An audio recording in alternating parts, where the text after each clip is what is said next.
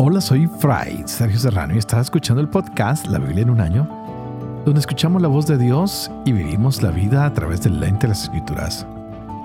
El podcast de la Biblia en un año es presentado por Ascension.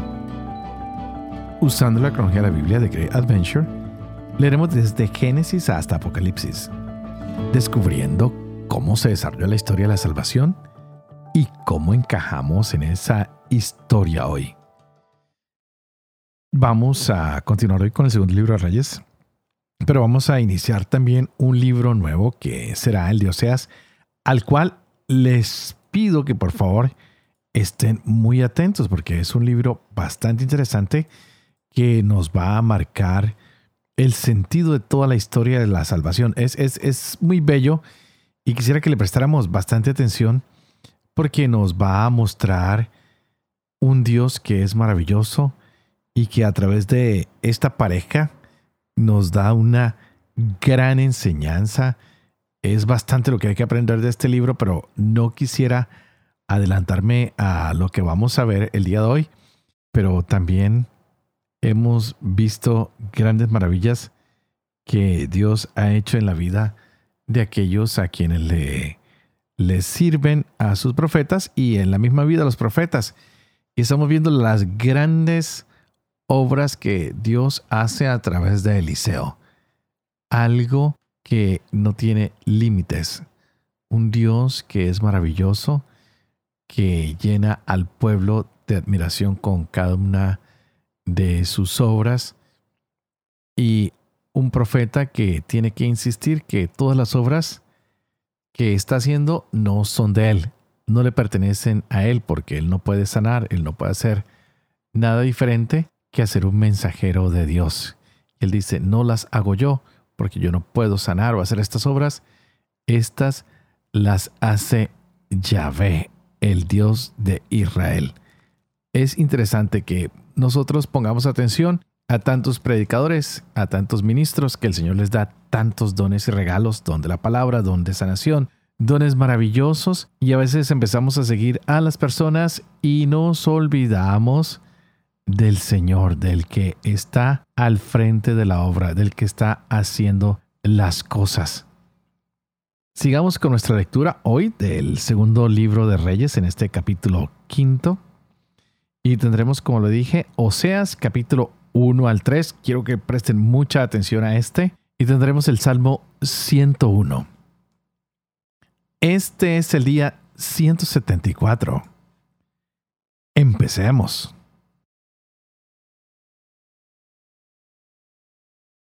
Dos Reyes, capítulo 5.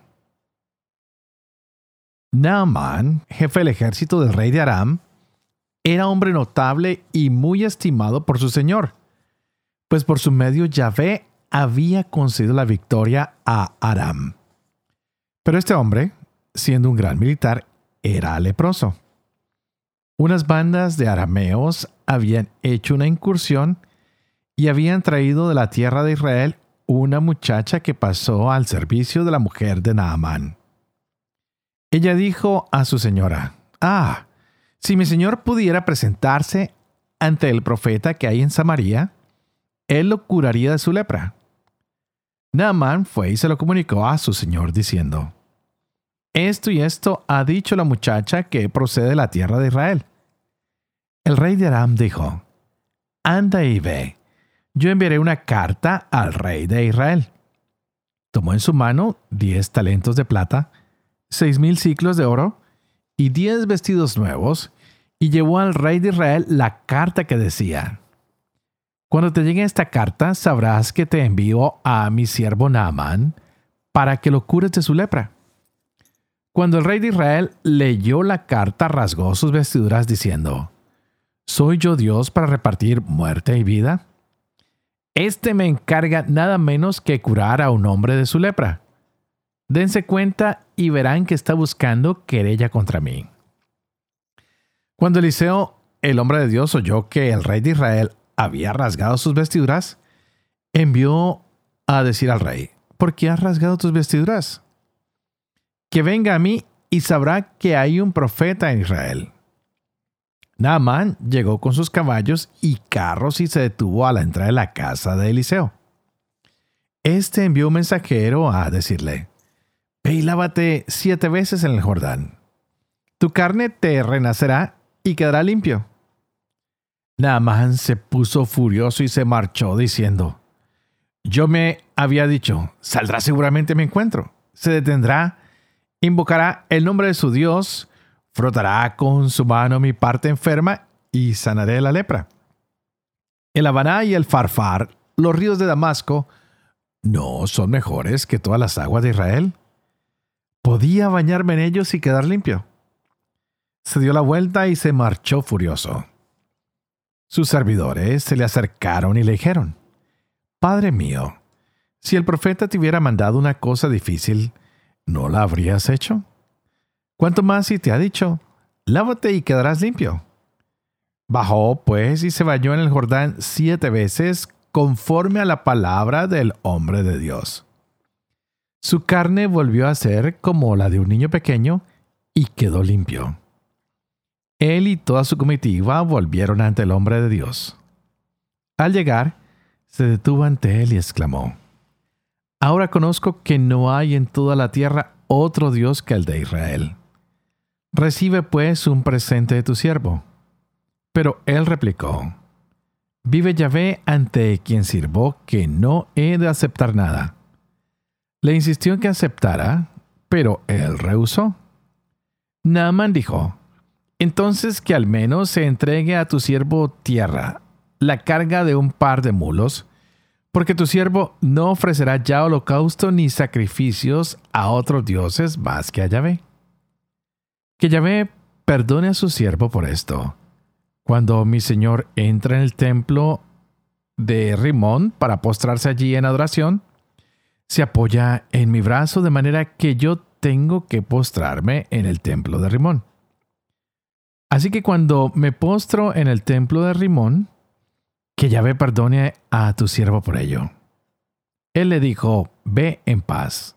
Cuando se había alejado de él a una cierta distancia.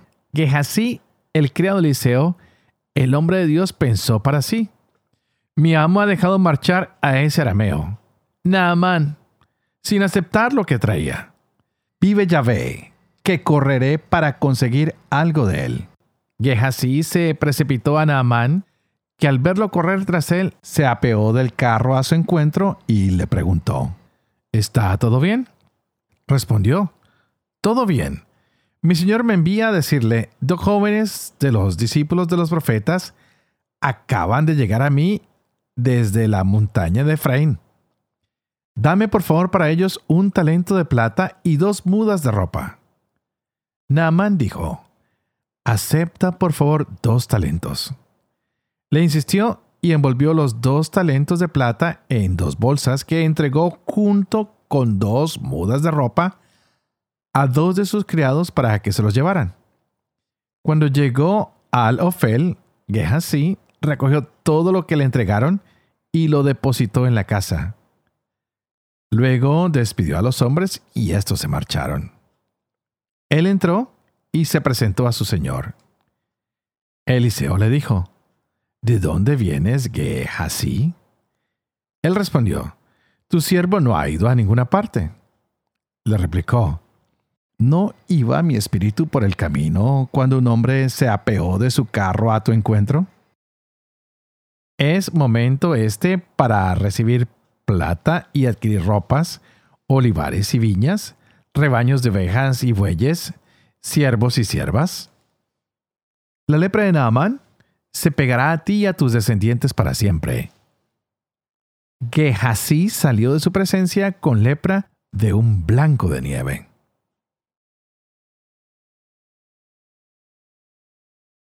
Oseas capítulo 1 Palabra de Yahvé que fue dirigida a Oseas, hijo de Beri, en tiempo de Osías, Jotán, Ahaz y Ezequías, reyes de Judá, y en tiempos de Jeroboam, hijo de Joás, rey de Israel.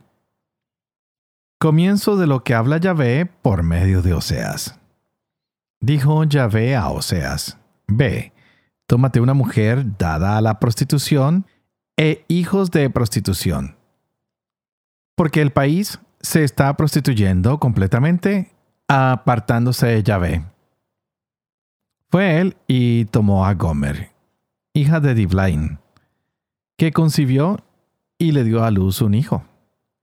Yahvé le dijo, ponle el nombre de Yisreel, porque dentro de poco voy a visitar a la casa de Jehú por la sangre derramada en Israel, y pondré fin al reino de la casa de Israel. Aquel día romperé el arco de Israel en el valle de Israel. Concibió ella de nuevo y dio a luz una hija. Y Yahvé dijo a Oseas, ponle el nombre de no compadecida, porque yo no me compadeceré más de la casa de Israel soportándolos todavía. Pero me compadeceré de la casa de Judá y los salvaré por Yahvé su Dios. No los salvaré con arco ni espada, ni guerra, ni con caballos ni jinetes. Después de destetar a no compadecida, concibió y dio a luz un hijo. Y dijo Yahvé, ponle el nombre de no mi pueblo, porque ustedes no son mi pueblo, ni yo soy para ustedes el que soy. El número de los hijos de Israel será como la arena del mar, que ni se mide ni se cuenta. Y en el lugar mismo donde se les decía, no mi pueblo, se les dirá hijos de Dios vivo. Se juntarán los hijos de Judá y los hijos de Israel en uno. Se nombrarán un solo jefe y desbordarán de la tierra, porque será grande el día de Israel. Digan ustedes a sus hermanos, mi pueblo, y a sus hermanas, compadecida. Pleiten con su madre, pleiten, porque ella ya no es mi mujer y yo no soy su marido. Que quite de su rostro sus prostituciones y de entre sus pechos sus adulterios. No sea que yo la desnude toda entera y la deje como el día en que nació, la convierta en desierto, la reduzca a tierra árida y la haga morir de sed. No me compadeceré de sus hijos, porque son hijos de prostitución pues su madre se ha prostituido. Se ha deshonrado la que los concibió cuando decía, me iré detrás de mis amantes, los que me dan mi pan y mi agua, mi lana y mi lino, mi aceite y mis bebidas. Por eso yo cerraré su camino con espinos. La cercaré con seto y no encontrará más sus senderos. Perseguirá a sus amantes y no los alcanzará. Los buscará y no los hallará, para que diga, voy a volver a mi primer marido, que entonces me iba mejor que ahora. No sabía ella que era yo quien le daba el trigo, el mosto y el aceite virgen. Yo le multiplicaba la plata y el oro lo empleaban en Baal. Por eso volveré a tomar mi trigo a su tiempo y mi mosto en su estación Retiraré mi lana y mi lino con que cubría su desnudez. Y ahora descubriré su vergüenza a los ojos de sus amantes, y nadie la librará de mi mano. Acallaré todo su alborozo, sus fiestas, sus novilunios, sus sábados y todas sus solemnidades. Arrasaré su viñedo y su higuera de los que decía, ellos son mi salario, lo que me han dado mis amantes. Los convertiré en matorral y los devorará la bestia del campo. La visitaré por los días de los vales, cuando les quemaba incienso, cuando se adornaba con su anillo y su collar, y se iba detrás de sus amantes, olvidándose de mí, oráculo de Yahvé. Por eso voy a seducirla Voy a llevarla al desierto y le hablaré al corazón. Allí le daré sus viñas. Convertiré el valle de Acor en puerta de esperanza. Y ella responderá allí como en los días de su juventud, como el día en que subía del país de Egipto. Y sucederá aquel día, oráculo de Yahvé, que ella me llamará, marido mío, y no me llamará más, Baal mío. Retiraré de su boca los nombres de los Baales, y nunca más serán invocados por su nombre. Sellaré un pacto en su favor aquel día con la bestia del campo, con el ave del cielo, con el reptil del suelo. Arco, espada y guerra los quebraré lejos de esta tierra y los haré reposar en seguro. Yo te desposaré conmigo para siempre. Te desposaré conmigo en justicia y en derecho, en amor y en compasión. Te desposaré conmigo en fidelidad, y tú conocerás a Yahvé. Y sucederá aquel día que yo responderé oráculo de Yahvé. Responderé a los cielos, y ellos responderán a la tierra. La tierra responderá al trigo, al mosto y al aceite virgen, y ellos responderán a Yisrael. Me la sembraré en la tierra, me compadeceré de no compadecida, y diré a no mi pueblo, tú eres mi pueblo. Y él dirá, Dios mío. Yahvé me dijo, ve otra vez, ama a una mujer que ama a otro y comete adulterio como ama Yahvé a los hijos de Israel.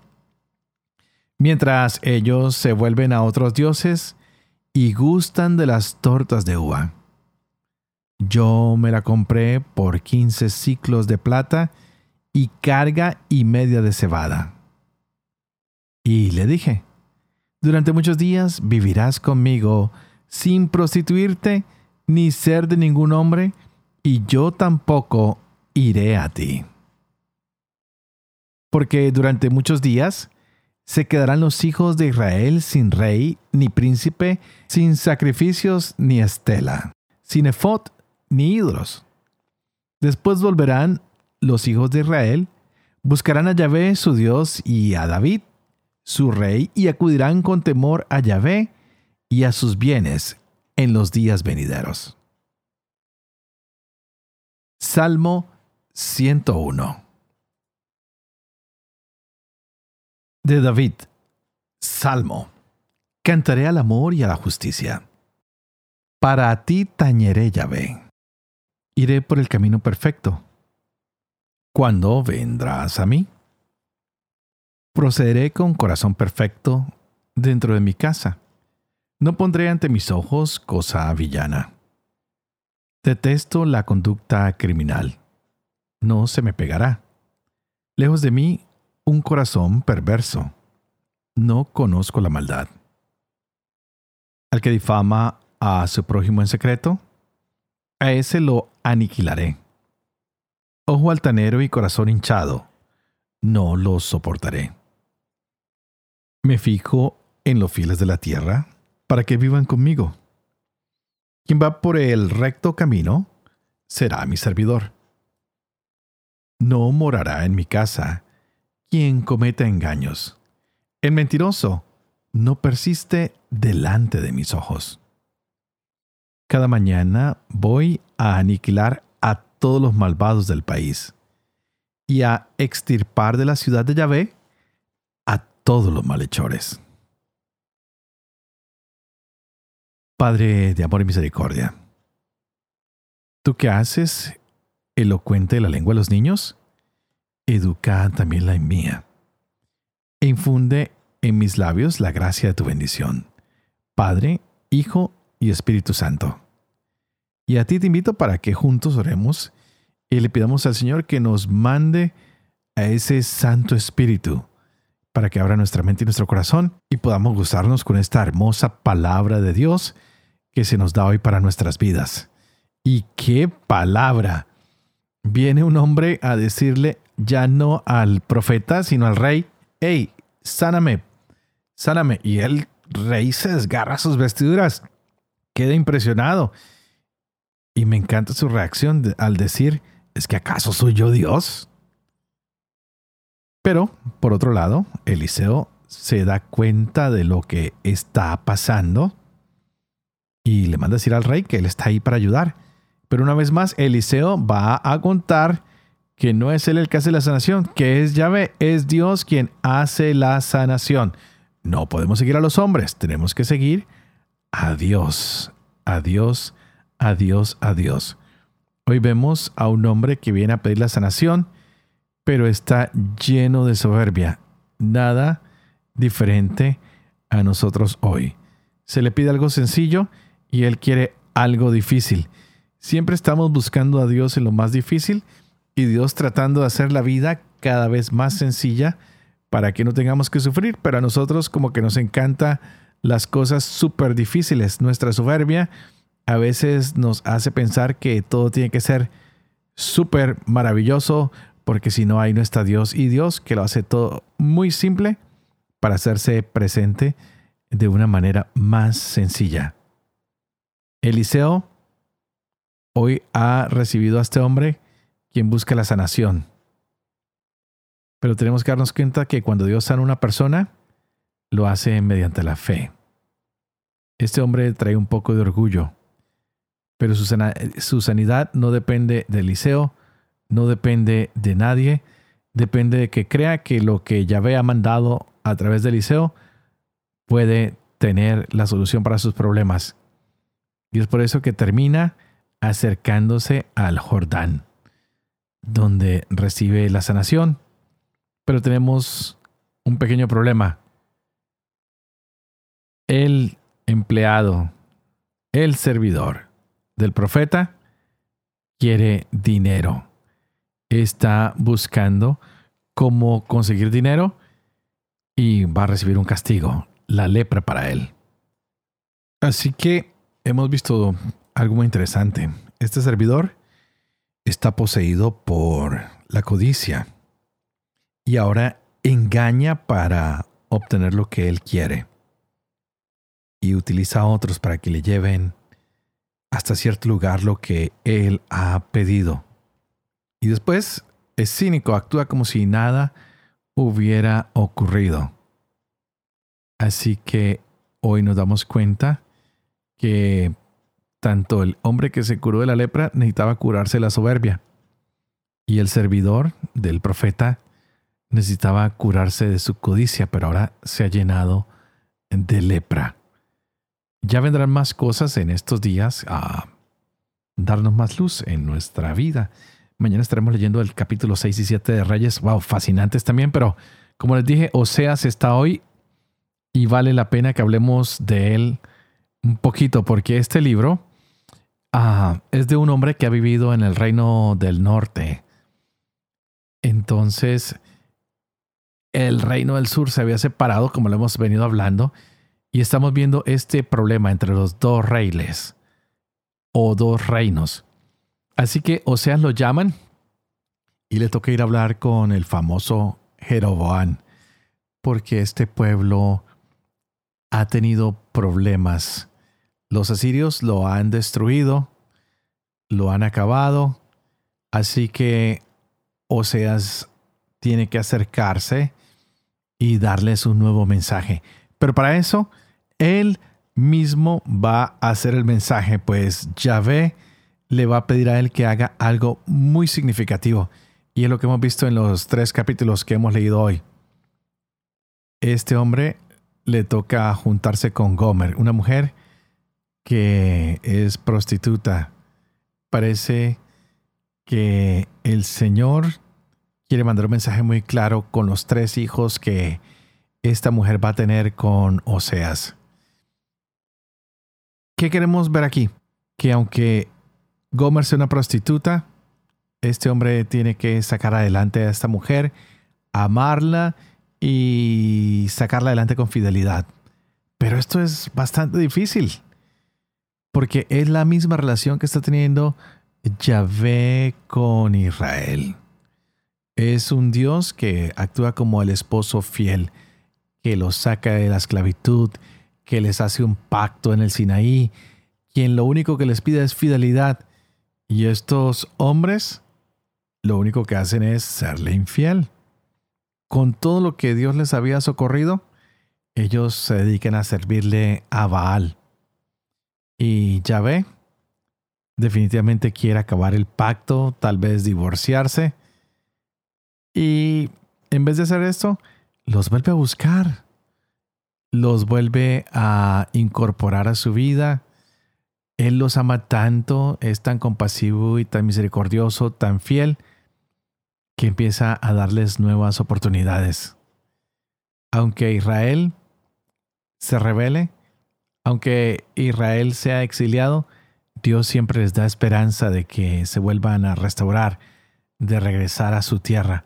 Así que eso es lo que estamos viendo aquí con el profeta Oseas y lo continuaremos mañana. Una historia bastante difícil de entender, es bastante fuerte porque el mismo profeta es el mensaje. Pidámosle al Señor que no nos revelemos a su amor, que sigamos en su pacto, que podamos ser fieles, que podamos actuar con libertad, pero siempre sabiendo que lo único que Dios nos ha pedido es que le seamos fieles a Él. Y antes de terminar, como todos los días, les pido a ustedes que por favor oren por mí para que pueda seguir llevando adelante este proyecto de la Biblia en un año, para que pueda vivir con fe lo que leo, lo que comparto con cada uno de ustedes, para que pueda enseñar siempre la verdad y cumplir lo que he enseñado. Y que la bendición de Dios Toporoso, que es Padre, Hijo y Espíritu Santo, descienda sobre cada uno de ustedes y los acompañe siempre. Que Dios los bendiga.